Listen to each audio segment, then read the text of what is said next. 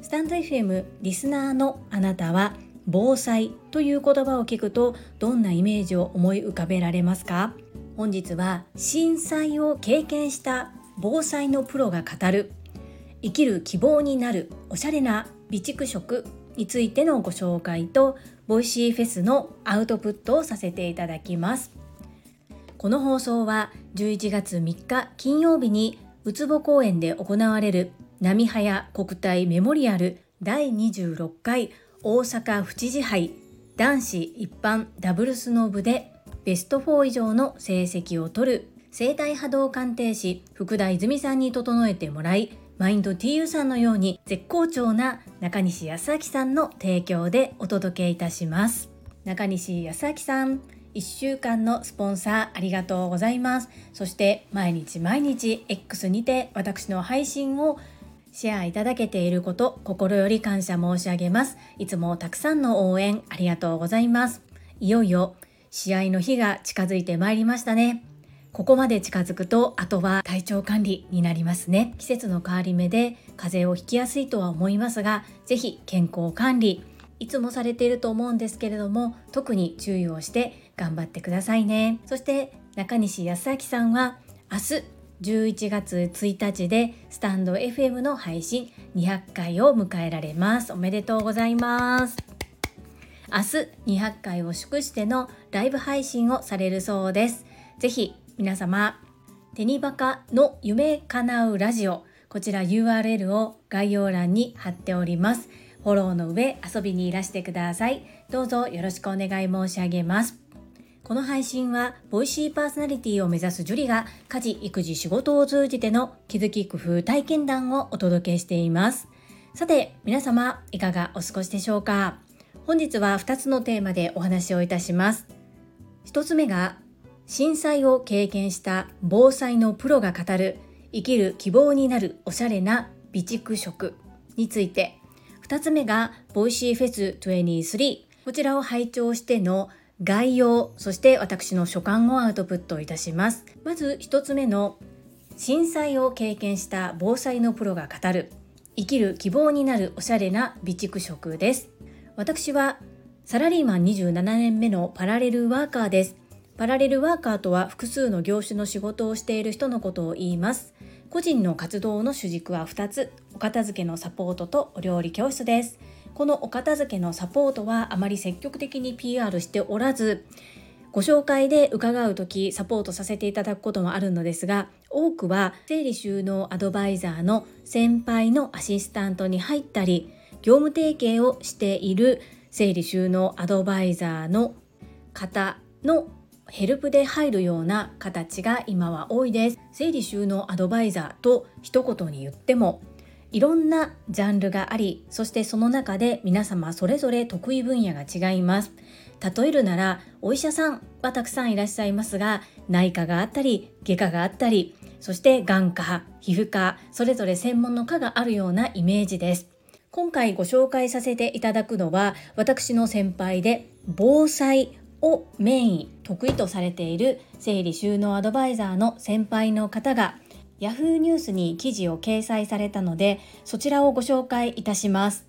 先輩からもこちらで話すことそしてこの記事を共有することを許可いただいています。ぜひ皆さんに教えてあげてということなので特に防災に苦手意識がある方やどうやって備蓄したらいいのかに迷いがある方はとても参考になると思いますので聞いてみてください。実際掲載されている記事もこちらの概要欄に掲載しますので私はその内容を音声で聞く方用に4つに分けてお話をしてみたいと思います。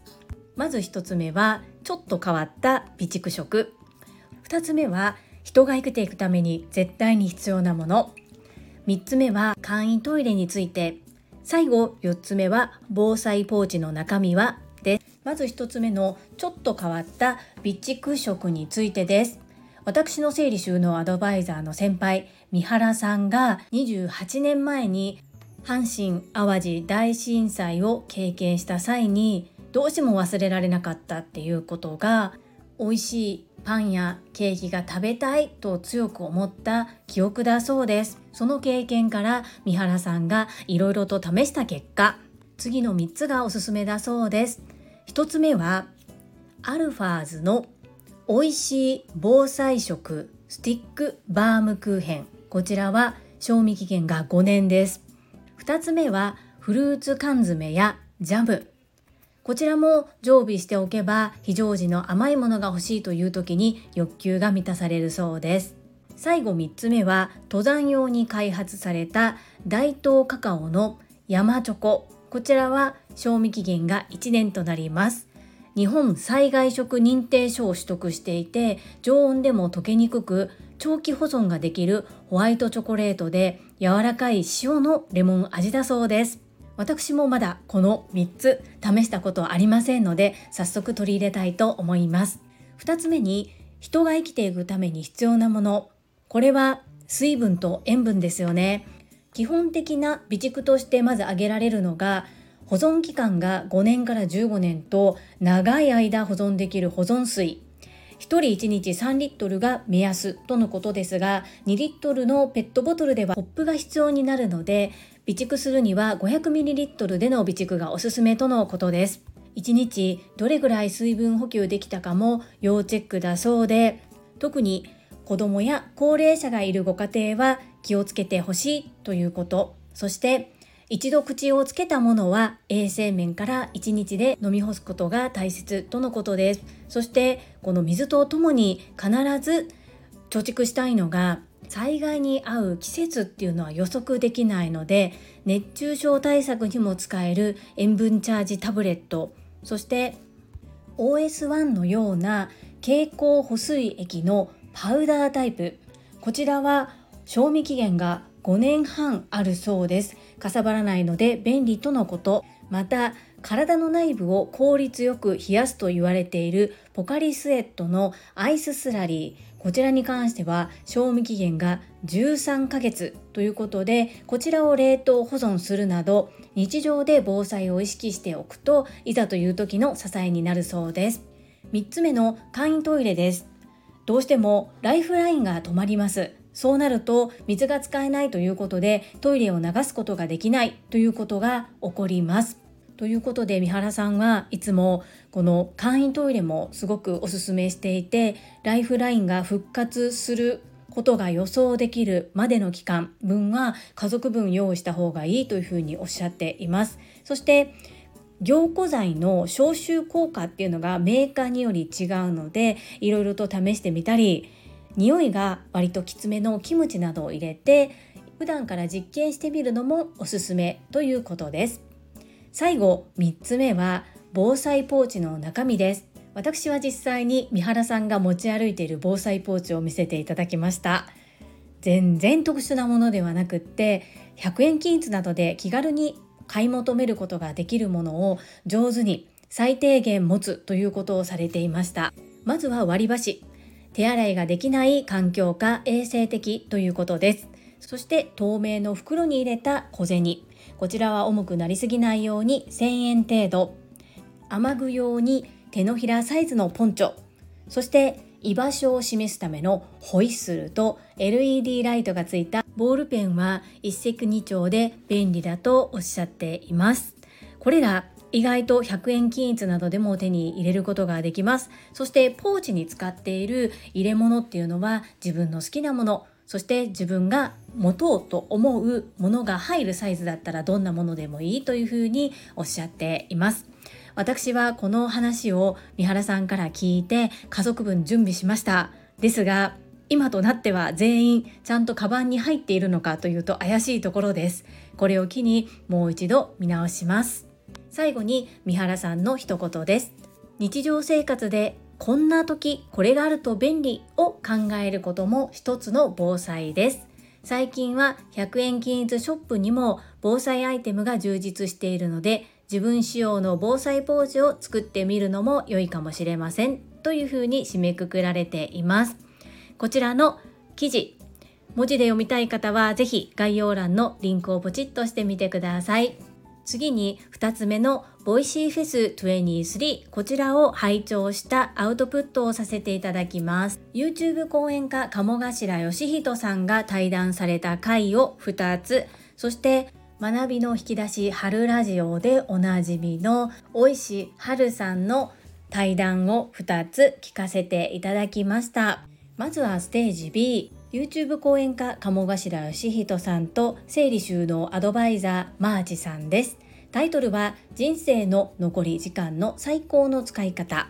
この人生の残り時間の最高の使い方というテーマというよりはマーチさんが鴨頭嘉人さんに対していろいろと掘り下げてお話を聞くそのような回でした。そして最後の方にマーチさんのお仕事整理収納アドバイザーについても触れられその整理収納アドバイザーというのは一つのツールであり実際は物の片付け以外にも心や思考を整理して自分の在り方を見つめ直す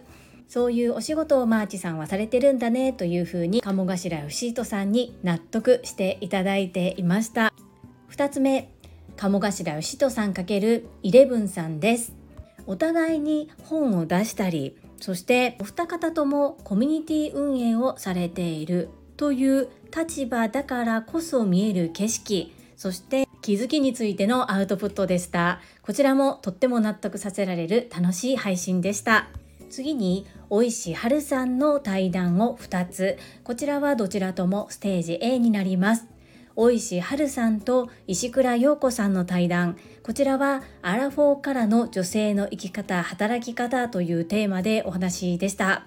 ですが途中でタイトルが変わりました。アラフォーとか女性とか関係なく人としてどう生きるべきかということについて対談でした。大石春さんの対談を2つ連続で聞かせていただいてすごく相手によってご自身の立ち居振る舞いを変えておられるなというのがすごく印象的です。まず石倉陽子さんとの対談では人生の大先輩である石倉陽子さんに対してどういった人生を歩まれてどのように場面場面で決断をしてこられたのかその時の考え方思考について掘り下げるような対談でした。すごく考えさせられる内容でそしてこの時の大石春さんはファシリテートに徹している。そしてまとめ役に徹している。そのような印象です。次に大石春さんと荒木博之さんの対談。大人の学びに限界はあるのかです。この時は本当にお二方の歯車がガチッガチッと合っているような感じで聡明なお二方がいろんな事例を出しながら皆さんに分かりやすく伝えるために噛み砕いて語り合うような配信でした。テンポも良くてそしてお二方もものすごくこう波長が合っているような感じで聞いていてものすごく聞きやすい配信だったのと同時に最終的なまとめとしてはあなたの学びの限界を取るのは書くことと話すことだというふうにまとまっています。この言葉はよく聞く言葉でもありますしいろんなところでも言われるんだけれども結局のところ何をするにも近道はなくそして自分自身と向き合って自分で自分を知ることそして一番大切な ABC 当たり前のことをバカにせずちゃんとする。ここができているかできていないかが全てだというような話でした。私は自然と行っているのが一人の方を聞いたらその方が他のどんな方と対話をされているかっていうのを聞きたくって同じ方の違う対談相手との会話を対談を聞くというふうに自然としているんですがこれによる気づきもかなり多いです。皆さんがどういう形で聞く順番を決めておられるかわからないのですがしばらくこんな形で続けてみたいなと思います。参考になれば幸いです。本日は震災を経験した防災のプロが語る生きる希望になるおしゃれな備蓄食と VoicyFES23のアウトプットをさせていただきました。この配信が良かったなと思ってくださった方はいいねを、継続して聞いてみたいなと思っていただけた方はチャンネル登録をよろしくお願いいたします。皆様のコメントが私にとって宝物です。とっても励みになっておりますし、ものすごく嬉しいです。心より感謝申し上げます。ありがとうございます。コメントをいただけたり、各種 SNS で拡散いただけると私とっても喜びます。どうぞよろしくお願い申し上げます。ここからはいただいたメッセージをご紹介いたします。第798回初刊レッスンレポ VoicyFES23のアウトプットにお寄せいただいたメッセージです。由美子さんからです。樹里さん昨日はレッスンありがとうございました。素敵な感想をいただきとても嬉しかったです。樹里さんの洞察力によって娘の良い面を引き出していただき感謝しています。外出が苦手な娘にとってオンラインでの受講は大変ありがたいものでした。レッスンのたびに娘は楽しかったと笑顔になり自信をつけています。これからも親子でデコ巻き楽しみます。由美子さんこの度もご利用くださりありがとうございました。そしてお嬢様が喜んでいただけているのはいつも送っていただける満面の笑みのお嬢様のお写真でものすごく手に取るように感じることができます。私もこのお写真をいただくととても嬉しくなります。本当に素敵なお写真いつもありがとうございます。そして楽しかったとおっしゃっていただけること。外出が苦手なお嬢様にとってもお家でのレッスンという空間がイベント的に楽しめる時間になっているというのは本当に私にとっても嬉しいことです。お知らせくださりありがとうございます。そして今後ともどうぞよろしくお願い申し上げます。はい、いただいたメッセージは以上となります。皆様本日もたくさんのいいねやメッセージをいただきまして本当にありがとうございます。とっても励みになっておりますし、ものすごく嬉しいです。心より感謝申し上げます。ありがとうございます。最後に2つお知らせをさせてください。1つ目、タレントのエンタメ忍者みやゆうさんの公式 YouTube チャンネルにて私の主催するお料理教室ジェリービーンズキッチンのオンラインレッスンの模様が公開されております。動画は約10分程度で事業紹介自己紹介もご覧いただける内容となっております。概要欄にリンクを貼らせていただきますので、ぜひご覧くださいませ。2つ目、100人チャレンジャー in 宝塚という YouTube チャンネルにて42人目でご紹介をいただきました。こちらは私がなぜパラレルワーカーという働き方をしているのかということがわかる約7分程度の動画となっております。概要欄にリンクを貼っております。合わせてご覧いただけると嬉しいです。どうぞよろしくお願い申し上げます。それではまた明日お会いしましょう。素敵な一日をお過ごしください。スマイルクリエイター、ジュリでした。